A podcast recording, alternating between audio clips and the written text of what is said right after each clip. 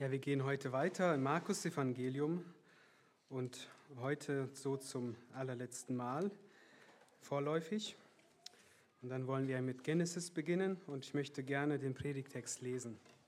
Und zwar steht er in Markus Kapitel 10 ab Vers 17. Markus Kapitel 10 ab Vers 17.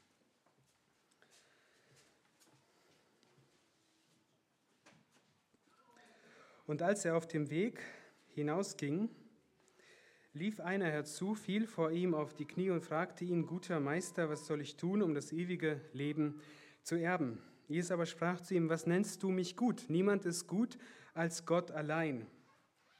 Du kennst die Gebote, du sollst nicht Ehe brechen, du sollst nicht töten, du sollst nicht stehlen, du sollst nicht falsches Zeugnis reden, du sollst nicht rauben, du sollst deinen Vater und deine Mutter ehren. Er beantwortete und sprach zu ihm, Meister, das alles habe ich gehalten von meiner Jugend an. Da blickte ihn Jesus an und gewann ihn lieb und sprach zu ihm, eines fehlt dir, geh hin, verkaufe alles, was du hast und gib es den Armen, so wirst du einen Schatz im Himmel haben und komm, nimm das Kreuz auf dich und folge mir nach. Er war aber sehr traurig über dieses Wort und ging betrübt davon, denn er hatte viele Güter. Da blickte Jesus umher und sprach zu seinen Jüngern, wie schwer werden die Reichen in das Reich Gottes eingehen. Die Jünger aber erstaunten über seine Worte. Da begann Jesus wiederum und sprach zu, zu ihnen, Kinder, wie schwer ist es für die, welche ihr Vertrauen auf Reichtum setzen, in das Reich Gottes hineinzukommen. Es ist leichter, dass ein Kamel durch ein Nadelöhr geht, als dass ein Reicher in das Reich Gottes hineinkommt. Sie aber entsetzten sich sehr und sprachen untereinander, wer kann dann überhaupt gerettet werden? Jesus blickte sie an und sprach, bei den Menschen ist es unmöglich, aber nicht bei Gott, denn bei Gott sind alle Dinge möglich. Da begann Petrus und sprach zu ihm, siehe, wir haben alles verlassen und sind dir nachgefolgt. Jesus aber antwortete und sprach, wahrlich, ich sage euch, es ist niemand, der Haus oder Bruder oder Schwester oder Vater oder Mutter oder Frau oder Kinder oder Äcker verlassen hat, um meinetwillen und um des Evangeliums willen, der nicht hundertfältig empfängt, jetzt in dieser Zeit Häuser und Brüder und Schwester und Mütter und Kinder und Äcker unter Verfolgung und in der zukünftigen Weltzeit das ewige Leben. Aber viele von den Ersten werden Letzte sein und Letzte werden Erste sein. Ich möchte gerne noch beten. Ja, Herr, in dieser Adventszeit, wo wir besinnlich sein sollten und zur Ruhe kommen sollten und oft eher gestresst sind, wollen wir jetzt einfach auf deine Worte hören, auf diese Begegnung mit diesem jungen Mann, die du damals gehabt hast und was sie uns heute zu sagen hat. Danke, dass dein Wort ein zweitschneidiges Schwert ist, das zu scheiden vermag das, was in unseren Herzen ist und für Klarheit sorgen kann. Und so bitten wir dich, dass auch diese Botschaft aus deinem Wort heute zu uns spricht. Schenk uns offene Ohren zum Hören und schenk auch Gnade zum Reden. Amen. Nun, wir, neben der Weihnachtszeit läuft auch die Fußball-WM. Und das Schöne an der Fußball-WM ist irgendwann mal, wenn dann die K.O.-Runde anfängt, das ist dann das Achtel, Viertel, Halbfinale und schließlich auch das Finale, dass es dann am Ende immer zu einer klaren Entscheidung kommt. Also nach einem K.O.-Rundenspiel ist eine Mannschaft auf jeden Fall als, geht als Sieger vom Platz und eine als Verlierer. K.O.-Runden sorgen für Klarheit. Und so ist es auch bei Jesus. Bei Jesus ist es so, wenn Menschen Jesus begegnen, dann ist es wie so eine K.O.-Runde. Bei ihm kommt es am Ende immer zur Klarheit.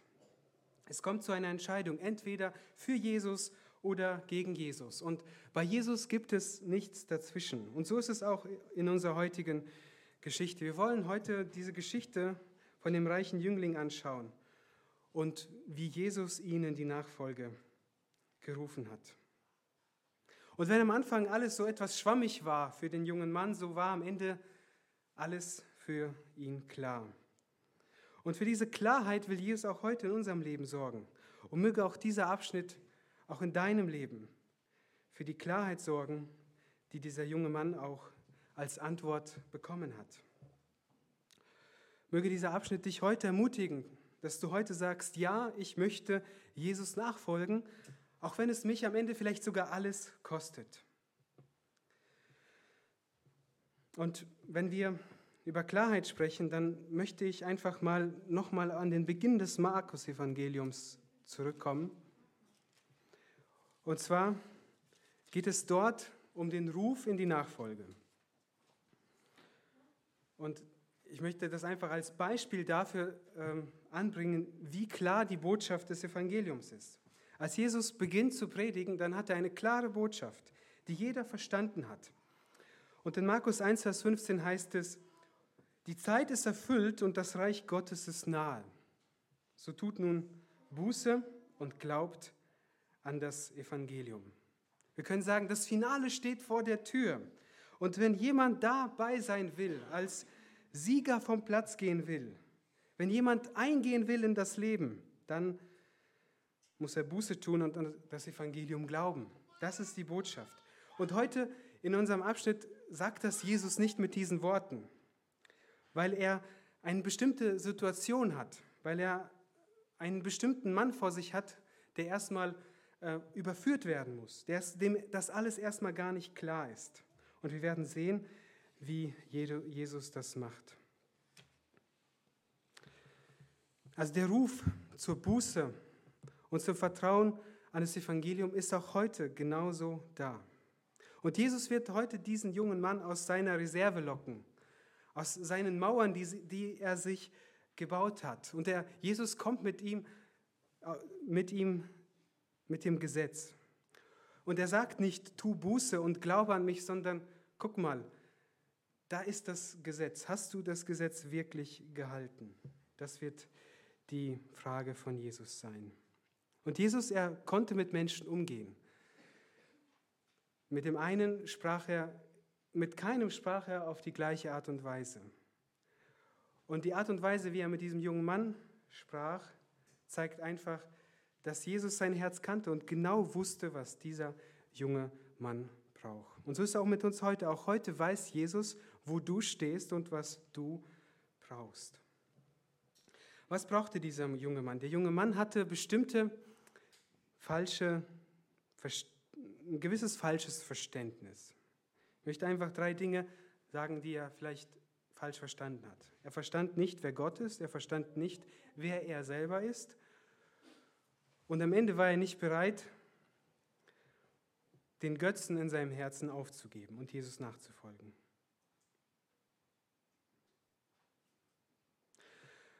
Und es ist wahrscheinlich auch, das sind so die, die, äh, die Irrtümer, denen auch wir am allerhäufigsten erlegen.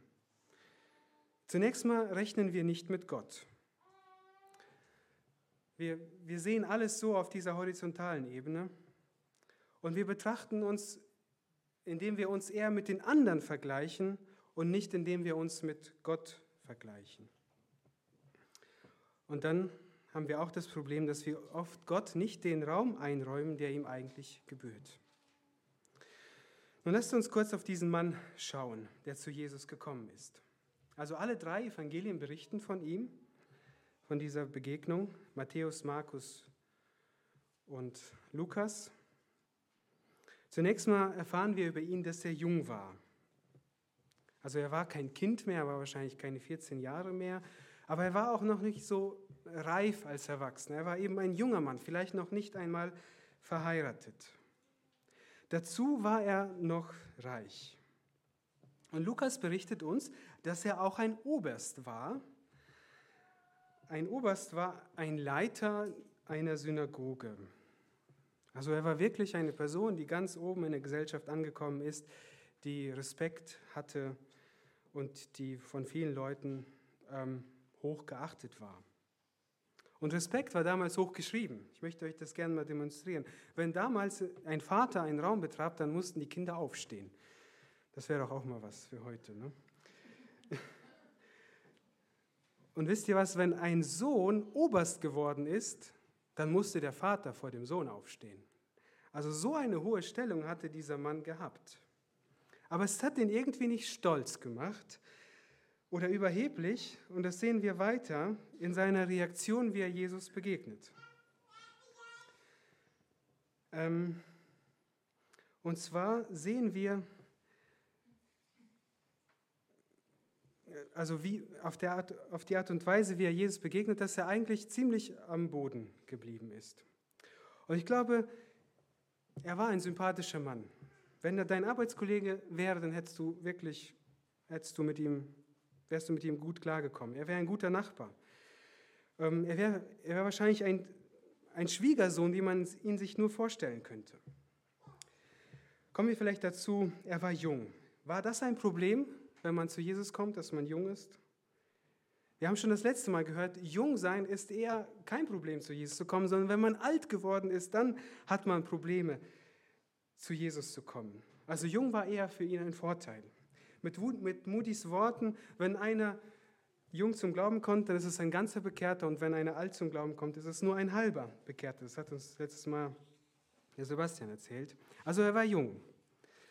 Und oft waren junge Leute, die wenn die zum Glauben gekommen sind, die den Unterschied gemacht haben im Reich Gottes. Also wenn man alt ist, dann ist man aufgebraucht, dann ist das Leben vorbei, dann kann man nicht mehr viel für Jesus tun. Und oft werden auch diese Entscheidungen für Jesus, die werden in jungen Jahren getroffen. Und deshalb möchte ich euch junge Leute dazu ermutigen, euch die Frage der Nachfolge schon jetzt in jungen Jahren ernsthaft zu überdenken und nicht aufzuschieben auf irgendwann mal, denn dann kann es zu spät sein. Die meisten, die zu Jesus kommen, kommen zu Jesus, wenn sie jung sind.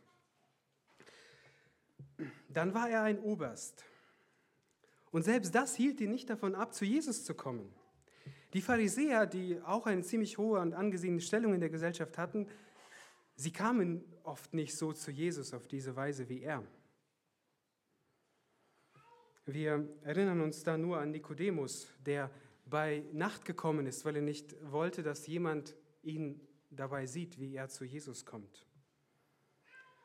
Oder wir denken nur an den Simon, der zwar Jesus eingeladen hatte, ihn aber nicht die Ehre gegeben hat, die ihm gebührte.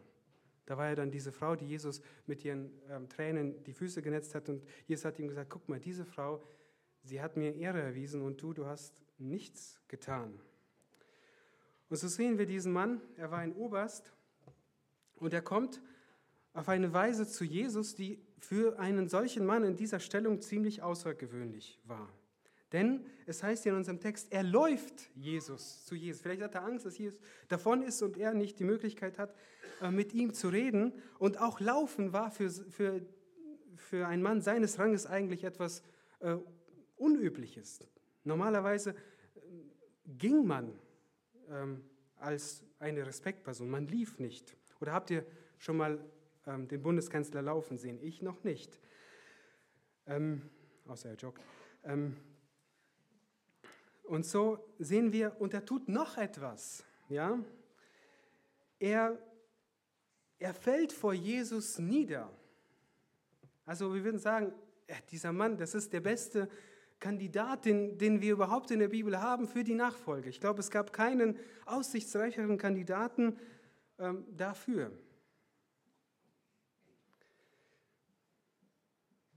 Also wir sehen, er hat, er scheint einfach vergessen zu haben, wer er ist. Er scheint vergessen zu haben, dass er der Oberst ist und er denkt nur noch, ähm, seine Frage bei Jesus loszuwerden. Und ich glaube, dieser Mann meint es ernst. Er war nicht wie die Pharisäer, die zu Jesus kamen, um Fangfragen zu stellen, sondern er hatte wirklich eine brennende Frage in seinem Herzen. Welche Frage war es? Nun, in unserem Text heißt es, er hatte die Frage, guter Meister, was soll ich tun, um das ewige Leben zu erben? Ist das eine gute Frage? Ja, es ist wirklich eine gute Frage. Und junge Menschen stellen oft gute Fragen. Und das ist die Zeit, wenn man jung ist, gute Fragen zu stellen. Und die besten Fragen sind die Fragen, die, ja, die mit unserer Ewigkeit zu tun haben. Und wenn euch diese Fragen aufkommen, dann erstickt diese Fragen nicht mit, mit Medienkonsum, sondern, sondern geht diesen Fragen nach und findet Antworten auf diese Fragen. So wie dieser junge Mann zu Jesus gegangen ist, geht auch an die richtige Adresse mit diesen Fragen. Diese Fragen kommen, wenn man 14, 15, 16 Jahre ist. Aber man kann diese Fragen durch, durch verschiedenste Dinge einfach nur ersticken. Und ich weiß nicht, ob, also aus meiner eigenen Erfahrung kann ich auch sagen, diese Fragen, die kamen in meinem Leben. Ich habe versucht, sie zu ersticken, aber dann kamen diese Fragen wieder hoch. Und ich konnte nicht anders, als diese Fragen zu beantworten und diese Fragen bei Gott, bei Jesus zu beantworten. Und das wünsche ich euch auch. Kommt mit guten Fragen, nämlich den Fragen nach dem ewigen Leben, zur richtigen Person. Das ist das, was dieser junge Mann getan hat.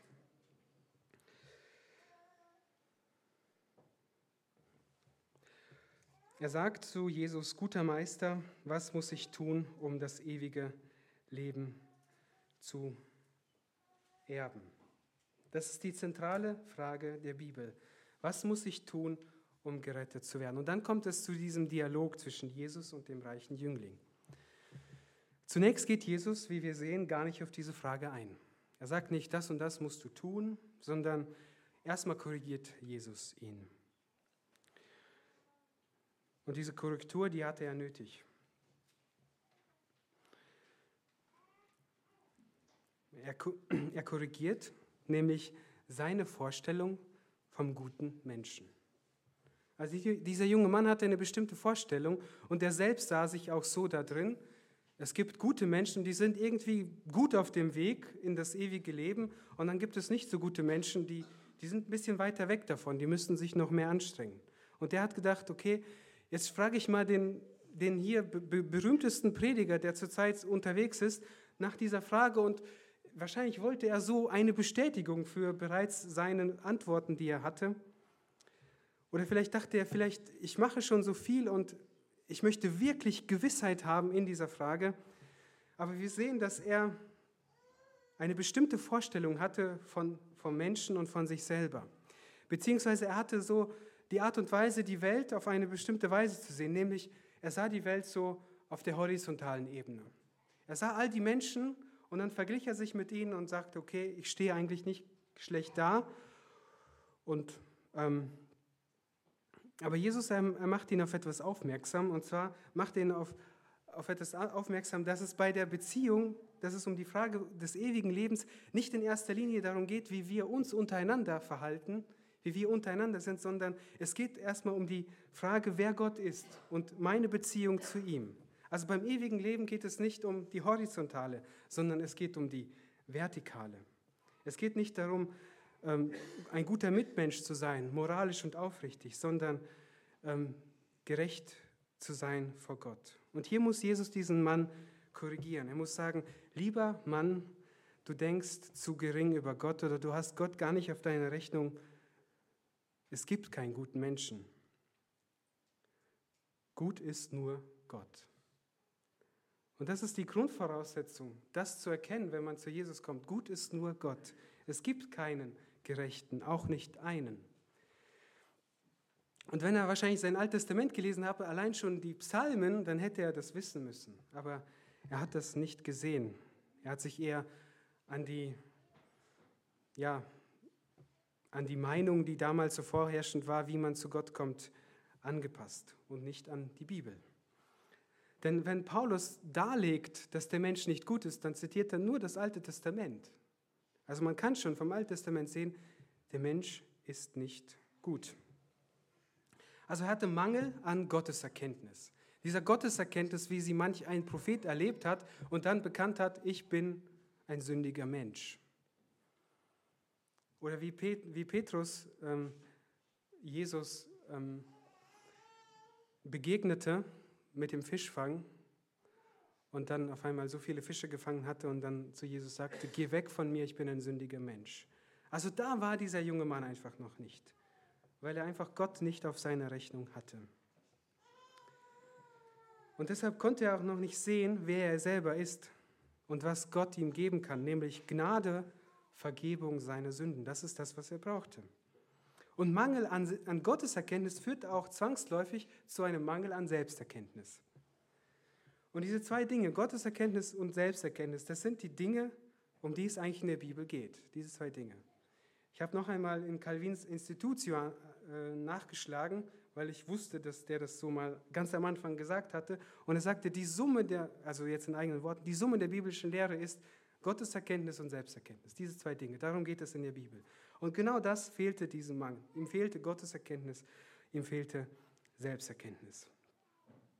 Aber dann kommt Jesus zu ihm und sagt ihm, guck mal hier, wie sieht es denn mit den Geboten aus? Also erster Test, den Jesus mit ihm gemacht hat, um ihn einfach auf die Probe zu stellen, wie weit er ist.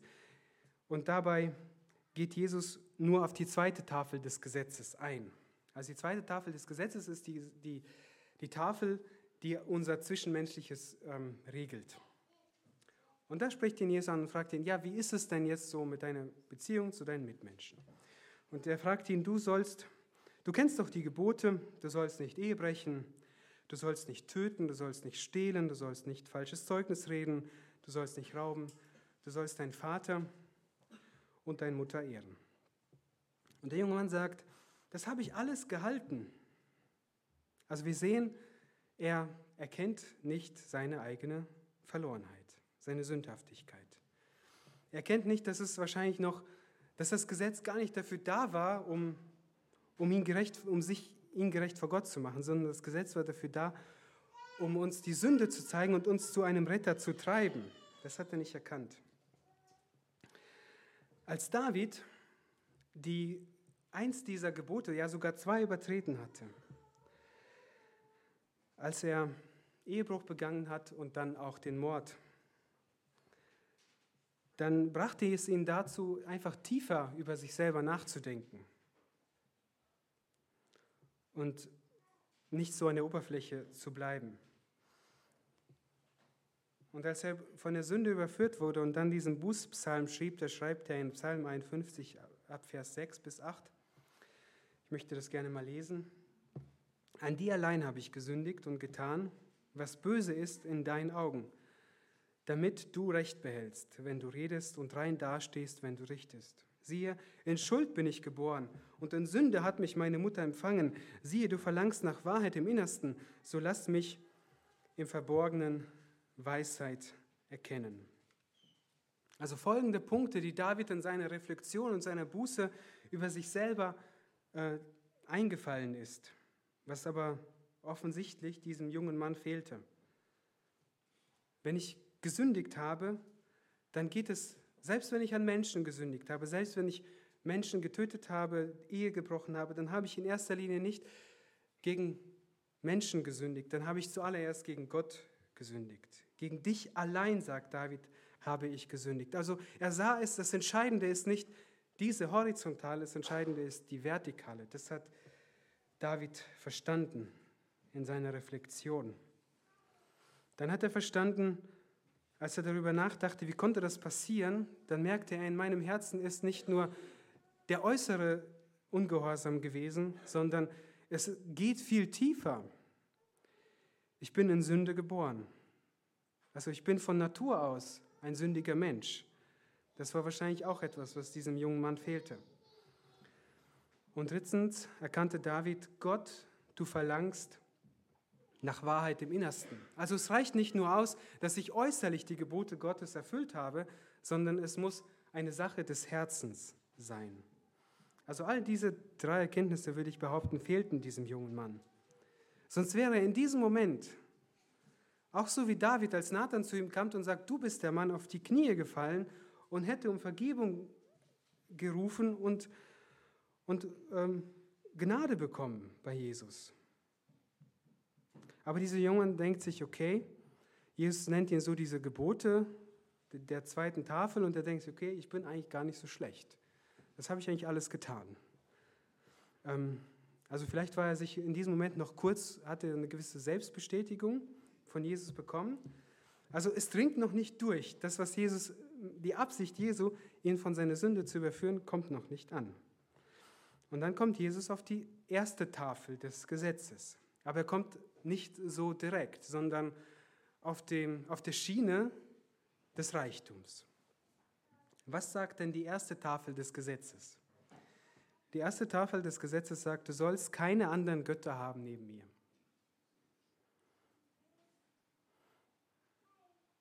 Und wie relevant dieses Gesetz ist, das sehen wir schon beim Volk Israel. Die haben auch diese Gesetze bekommen, haben gesagt, das wollen wir alles tun, gar kein Problem. Und sobald Mose etwas länger weg war, da haben sie gedacht, ja, was ist, was ist denn jetzt mit Mose? Irgendwie ist das alles so ein bisschen zu ähm, nicht greifbar genug. Wir wollen doch jemanden haben, den wir sehen können, wo wir uns niederfallen, wo wir niederfallen können. Ein Gott, der uns sichtbar vorangeht. Und dann hat Aaron ihn einen Götzen gemacht. Also dieser, dieser Ersatz, kein Ersatz neben mir. Und dann sagt Jesus ihm, er sagt nicht, äh, du, du sollst keine anderen Götter haben, nee, sondern er ruft ihn auf in die Nachfolge und sagt, ähm, junger Mann, eins, eins fehlt dir, eins brauchst du. Und ich glaube nicht, dass es hier darum geht, dass man durch seine Werke gerechtfertigt wird.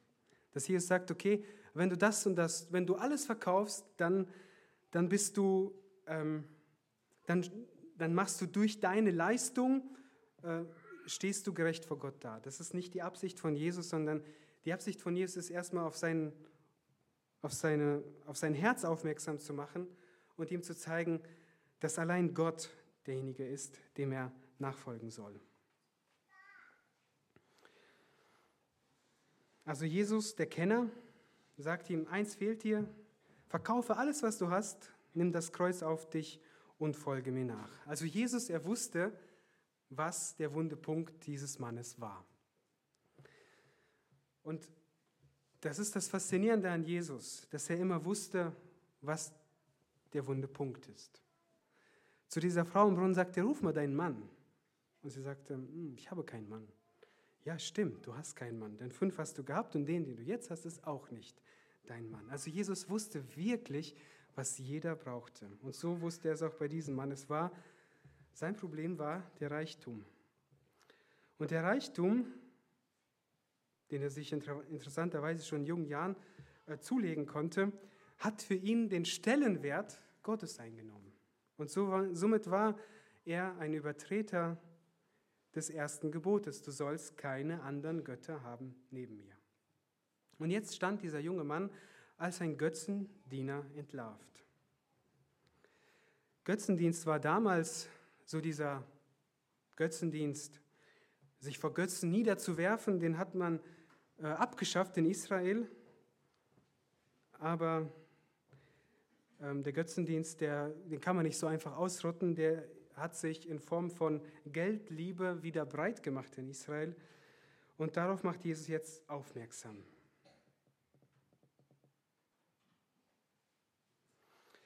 Und hier hätte auch dieser junge Mann eigentlich auf seine Knie fallen müssen, so wie David, und bekennen müssen, Herr sei mir Sünder gnädig und vergib mir bitte meine Schuld. Denn hier war auch ein Ehebrecher. Er hat zwar nicht die Ehe gebrochen, sondern er, hat, er war seinem Gott untreu geworden, seinem Schöpfer, dem er alleine vertrauen sollte, den er alleine ehren sollte, den hat er ersetzt mit seinem Reichtum. Dieser Mann hat das ähm, hat den, den Schöpfer mit dem Geschaffenen vertauscht. Und Götzendienst ist, ist das Grundproblem der Menschheit. Das ist auch dein und mein Problem. Das ist auch das, womit wir immer wieder zu tun haben. Das ist, die, das ist, die, das ist unsere Grund-DNA, mit der wir geboren werden. Seit dem Fall Adams. Paulus sagt nämlich im Römerbrief, da heißt es in Römer 1, Vers 21, denn obgleich sie Gott erkannten, haben sie ihn nicht als Gott geehrt und ihm nicht gedankt, sondern sind in ihren Gedanken dem nichtigen Wahn verfallen und ihr unverständiges Herz wurde verfinstert. Also sie haben Gott erkannt und Gott nicht gedankt, sondern haben sich andere Dinge gesucht.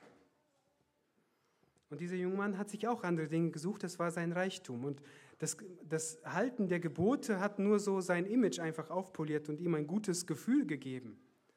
Aber in Wirklichkeit war er ein Götzendiener. Also ein Götze ist das, was für uns als Ersatz für Gott steht. Es ist, wenn wir das Geschaffene vor den Schöpfer stellen. Wenn, es ist das, was unserem Leben eigentlich Bedeutung gibt. Das ist unser Götze, was uns wirklich Freude bereitet, was uns Sinn gibt, worauf wir vertrauen, was wir verehren und was wir auf keinen Fall freiwillig aufgeben würden. Das ist unser Gott. Und jetzt stand dieser junge Mann vor dieser Entscheidung. Gott, Jesus oder Götze.